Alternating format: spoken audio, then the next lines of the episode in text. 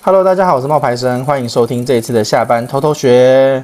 我们今天要讨论的主题呢是情侣分手后会再复合吗？复合又能走多久呢？好精彩哦，好想聊哦。晶晶，你会吃回头草吗？我我要问你吧，你会吃吗？我说不会，可是大家都不相信啊。嗯，对啊，我也是说不会，但是有回过啊，真的？为什么？为什么？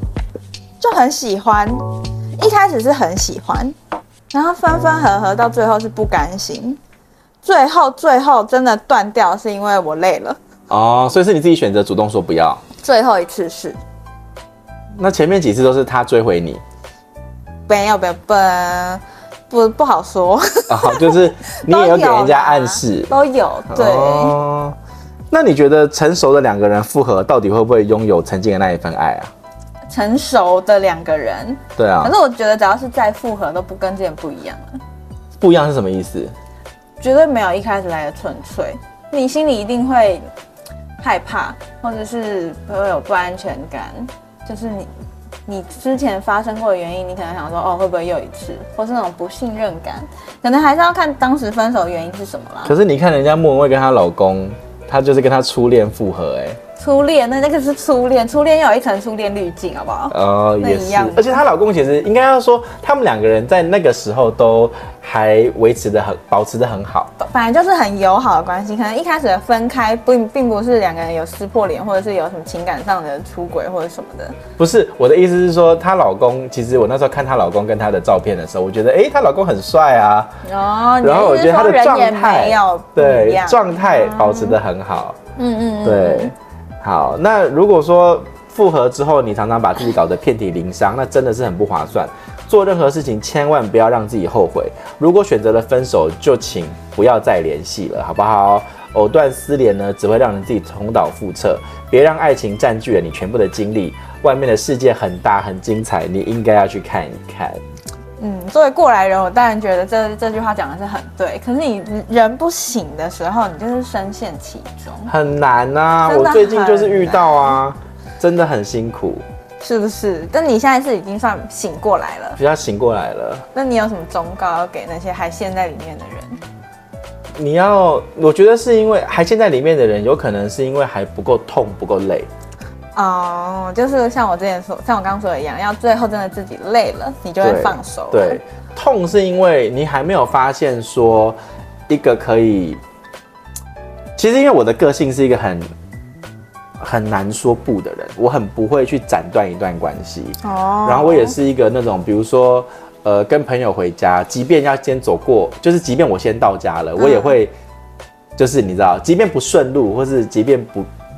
不顺路哦，我也会先走到他那边去，等到他先上了公车之后，我才走回我自己家。为什么？这个就我就不太懂了。因为我珍惜两个人相处的那个时光。哦，对，好重感情。对，然后，然后我最近就有遇到啊，可是等到我自己真的发现说你错付了，或者是说呃，原来你一直在你自己身上找问题，你都没有，你就找不到啊。嗯，那你最终终于发现说，真正的问题是出在。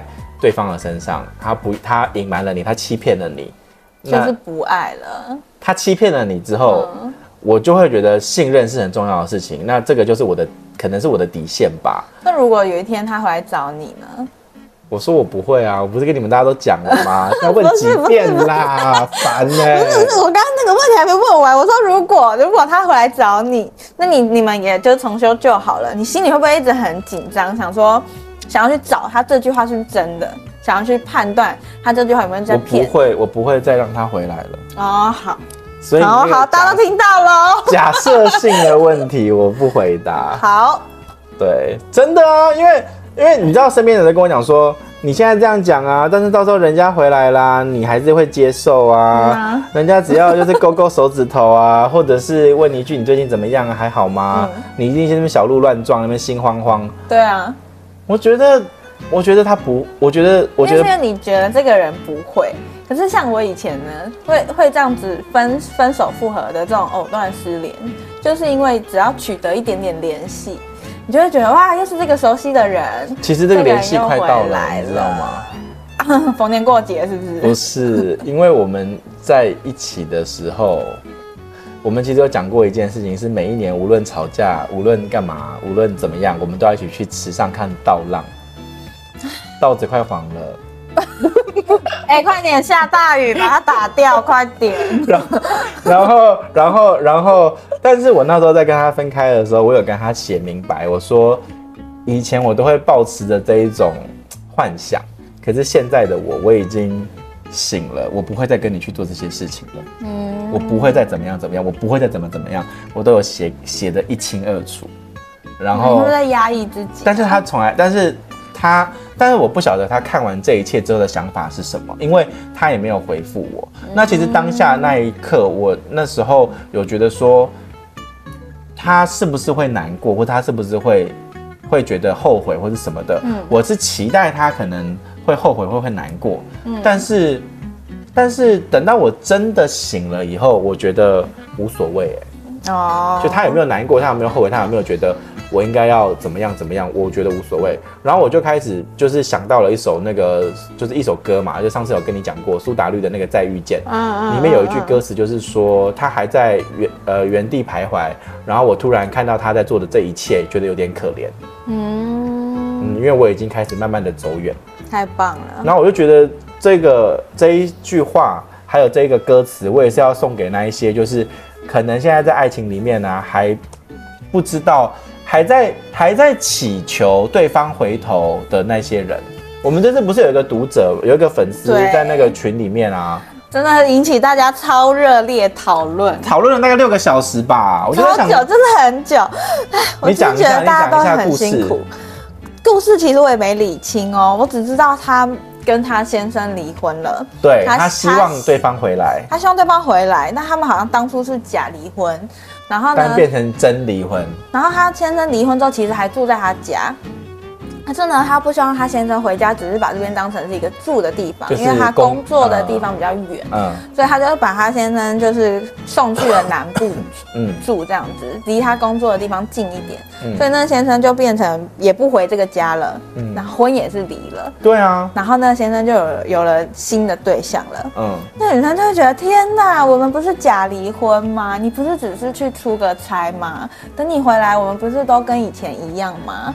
但对那个先生来说，已经完全不是这么一回事了，因为已经没有束缚了啊。对他来说，他婚是真的离了，对啊，他人也真的离开了这个家了，对啊，他也真的遇到了新的对象了，对啊，是不是？是啊。但我就觉得啊，天哪，那那那个女生那怎么办呢？后来非常多的那个群那个团友呢，在那个群里面，在下班偷偷学的群组里面，都有回应他啊，嗯，然后就告诉他说，你应该要看开啊，放下啊。这些的，嗯，结果你知道，我自己在跟他讲的时候，我就说，大家因为讲了六个小时，他都还是不愿意，就是认清这个现实。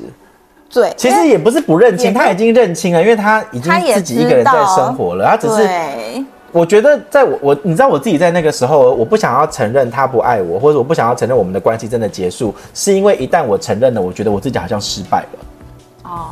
对，因为他这里讲说他他已经跟这个先生相守了十年，那他给了他这一切耶，他给了他先生这一切，嗯，结果他没有办法相信他先生就会这样子说不要就真的不要了，离开就真的离开了。那个人叫什么名字？你讲一下。克莱尔。克莱尔，克莱尔，不要再不要再难过了。对，不要再难过了。然后后来我好像回他一句，就是那他后来的经济状况怎么样？克莱尔就说，他先生是净身出户。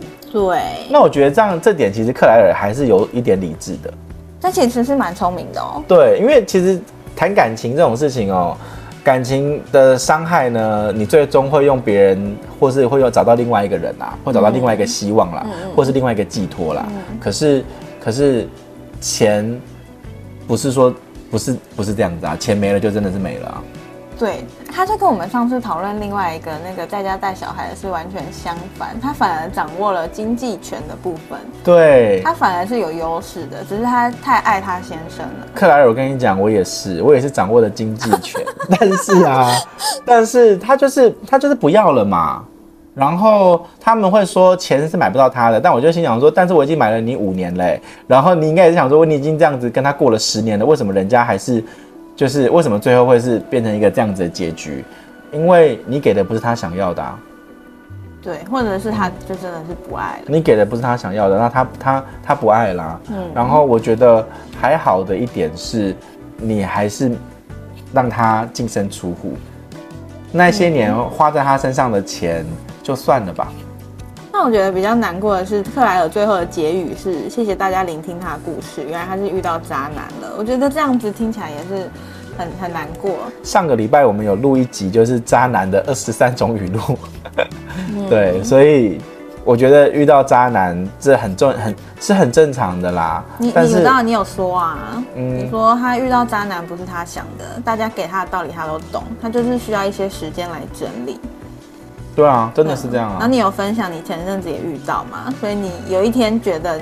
你自己都没有亏欠他，这是歌词吧？对啊，直到有一天，我觉得首歌，你知道，我自己对情对爱全都没有亏欠他，那一刻我总觉得是我的错。那为什么我那一刻我觉得总觉得是我的错？所以你就醒了。对啊。但这时候你已经蹉跎了五年。就是。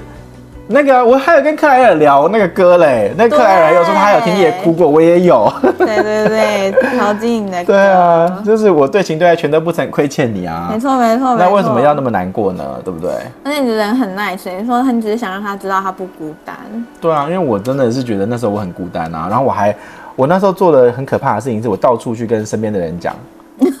到处，我爸妈、你呀，然后身边的所有的人都知道，然后所有人都跟我讲说，就是不要再想了，然后你要走过什么的。但是真的要走过，我记得那个时候也是花了两个月吧，嗯，至少花了两个月，我就去找到新的工作跟机会。我也觉得，嗯，真的，嗯，好，再给他一点时间。对，可是克莱尔应该也是走了蛮久的喽。就希望他可以到时候跟跟我们更新一下他新生活的状态。对啊，我觉得我希望可以听到你的新生活的故事，而不是一直在讲他的故事。对，嗯，就放下吧，因为我觉得是你的就是你的。如果他今天真的回来了，你再考虑一下，他到底是不是你真的喜欢的人，是不是你要的对象？而且我觉得他们那种渣男啊，都会试图把这个故事啊，或者把这个结局结束的很体面，哦，对不对？人家狂翻白眼。然后，但是其实最后并不体面，为什么？因为欺骗这种事情一旦被发现了，怎么体面？他们都想的很美好，对吧？觉得自己处理的很好，但其实都不是这样子的。真的，觉得大家都是傻子。分手应该体面。来下一下这个 BGM 好不好？然后我们现在要讲正题啦。对啊，我们聊太多那个爱情观了。正题就是呢，分手之后再复合，你需要注意的三个问题。嗯、这是我们在网络上面看到了一组调查数据，分手后的复合概率为百分之七十，好高哦，很高哦。但是只有三 percent 的人能够走到登记结婚这一步，啊、为什么呢？所以他的意思是说，七十趴到三十，哎，所以最后有百分之九十七的人都会分手。对啊，Oh my god！对啊，没错。好，那干嘛要复合嘛？对，干嘛要复合？没有，因为他想说再试一次，就像你啊，我试了很多次，你试了很多次，但还是失败了，真的失败。但真的是，哎，太喜欢，没办法，就会这样子。那我来看一下调查最后的结果，说超过半数的复合情侣再度分手的原因，都与第一次分手时相差无几。那由此可见，大部分男人都以为复合了就是胜利了，根本不懂得维护情感的重要性。那很多挽回者呢，一见复合成功就得意忘形，满脑子想的都是我们又可以和以前一样了。但其实呢，对方虽然是口头答应了，但依然不愿意牵手，不愿意拥抱，就好像有一个无形的屏障一直横在两人中间。那只要经历过分手，状态就一定会与从前不同。有的就像是破碎的镜子，再强的胶水也不能将它复原。其实我觉得，我觉得直接总结一下他那个复合的尴尬期的三大难题好了啦，因为他讲的那个是对的。可是如果那个人已经答应跟你复合了，那他又不跟你牵手拥抱，那就叫复合吗？心里有一个坎过不去啊。所以那个时候我总是以为我们只要。怎么样？你也遇过这样是吗？不是，所以我那时候总是以为我们只要怎么样，好像就就可以啦。但是不是这样啊？嗯，就有些人也会觉得说，哎、欸，是不是可以跟他发生关系之后，然后一切就可以，就像以前一样，只要他还留在身边，就可以跟以前一样。但其实不是，嗯，对啊。然后那他的那个分复合的尴尬期的三大难题，第一个是相处的时候总是莫名的担心受怕。嗯，别不好意思承认哦，因为这个问题是最普遍的。虽然说你们还是在一起，可是复合之后，你们的身份是转变了，变成了一个叫做挽回者的标签。哦，对，因为你一定会不知道该怎么跟他相处啊，你还是会害怕他再次离你而去，所以你就会把自己的姿态放低。哎，这个我有哎，我有试着把自己的姿态放低，然后放超低了，好不好？你那时候一直打破自己之前一些坚持什么，像什么我都忘了。不要不要提起，不要提起，真的。然后，呃，其实没有什么，因为你还没有从分手的阴影走出来，所以这些痛苦呢，就会时不时传进你的脑海里面。只要你放平心态，恐惧会过去的。怕就怕你产生欺骗的心理。告诉你，就是我，对不对？就是我啊！我那时候一直在骗我自己，哎。大家想哦，如果你跟一个人在一起，正常就是你想看他就可以看他。但是今天有一个人跟你说，哦，我没有要每天跟你在，没有要每天跟你见面哦，我一个礼拜可能只能跟你见一天哦，一天就很多了，这样子。然后他竟然还接受啊，他说好，没关系，那就一天。天哪，是有病啊！真的是。那剩下那几天要干嘛？让他去跟别人在一起。哎呀，我也不知道我那时候为什么会失心疯啊！你看，这就是我说的低声下气到这样。真的啊，那时候就是低声下气啊。然后最后就说：“那我一个一个月只愿意跟你见两次。”哈，这样你也好。可是因为那个时候还有一个问题，就是我一直会有一些自我批评，我会觉得说，是不是因为我不够好，他才不愿意怎么样？是不是因为我太凶才怎么样？或者是不是因为我的态度不对才怎么样？可是，可是，可是，你应该要问一问你自己，你为什么会有这些质疑？是不是因为他的行为很可疑，还是你自己的心态出了问题，还是你自己从小的家庭环境给你这样子的影响？有缺点其实没有关系啦，要找准这个缺点的根源，才能够让你更好的改变你自己跟获得进步。嗯嗯嗯。如果你没有这一种自欺欺人的心态，那更简单，两个人相处在一起就是没有那么自在了嘛。那你就把你自己。比较活泼的那一面拿出来，带动对方的情绪，相信尴尬期很快就会过去。嗯，你不要以为只有你自己觉得尴尬哦，因为他可能也没有比你好受到哪里去。嗯，如果你只是一直这样僵着，你们可能还会崩得更快。主动一点，增加一点相处的时间，给自己一些心理暗示，你们是平等的，不需要小心翼翼。你可以带他去回忆一下过去，重温彼此的一些美好的回忆，体验一些没有体验过的活动。嗯感情嘛，是可以互相带动的，所以如果你们复合之后要脱离尴尬期，你要懂得去带动彼此的情绪，不要认为自己低人一等。先去旅游吧，感觉旅游比较好缓解，就至少你去到一个新的环境。是吗？我们那次就是旅游之后就结束了啊。啊，对不起，对不起，对不起。好好好，下一个，下一个。下一个是不知道如何解决问题。嗯，问题可以分成两种啊，这个也是我有遇过的。这也是。对啊，遇问题我那时候就有两种做法嘛，一种是遗留问题，就把它摆着嘛，嗯，就不要再去翻这个这个问题出来了嘛。对，另外一个是现阶段的问题。嗯，那遗留问题可不是旧事重提哦，遗留问题是要把两个人坐下来心平气和的把事情讲清楚，然后达成协议。旧事重提的意思就是说，一直抓着他的对小辫子不放，然后不想着怎么解决，就只是一直在发牢骚。嗯嗯。那想要遗留，想要解决遗留问题，最好的方法就是感情复盘，找一个适合的时机，就事论事的把心里的不痛快都说出来。那解决你们最不能忍的问题，也就是你们分手的原因，才能够避免你们再度分手。那你们就是讲完就分手了的？不是，可是这有一个前提是对方有没有要跟你一起讲清楚啊？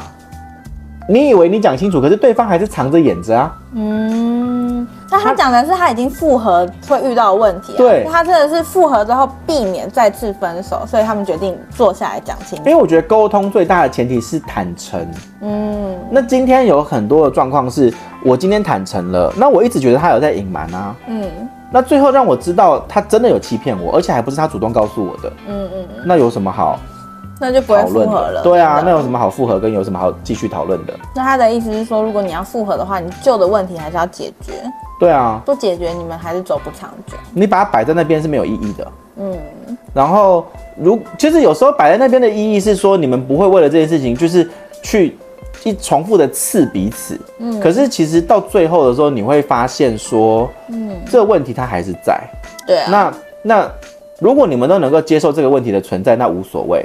嗯。可是最怕就是你以为问题是这样，结果不是的，问题其实是另外一个问题，然后他从来没跟你讲过。你就是在讲的切身之痛。对啊，对啊，对啊，对啊，一直都搞。你以为问题是 A，结果问题不是，问题是 B。嗯。然后你一直在解决 A，对，没有用啊。然后人家也觉得，哎，不要再讲这个了。对啊，因为你根本就问。对对。那另外一个 B 是什么问题？他不告诉你。对，他怎么样都不会说的。因为那个 B 的那个问题会让他损失很多。对对。好，那我们再往下看哦。哦，最后一个是，当你仍然有很大的负面情绪的时候，嗯，很多时候的复合都是表面复合，内心里面是没有走出失恋的阴影的，你就会变得很丧，感到很低气压，会吗？会啊。可是复合应该是开心的啊，啊他回来了。表面表面复合，哦，但他心里可能空空的。对，他会觉得说，怎么还是不一样？嗯我以为我追回你了，可是为什么还是不一样？对，你为什么没有像过去对我一样？对，你的表现怎么跟之前不同了？而且我有一次是被讲说我，我我我我给了他很多的负能量哦，然后我那时候就心想说，哇，你跟我现在讲的这句话，那代表我们是真的要结束了，不然你不会在这个时候跟我讲。因为我们不是已经谈好了吗？一切都谈妥了吗？嗯嗯嗯，那就是假复合啊，嗯，假就是假的啊。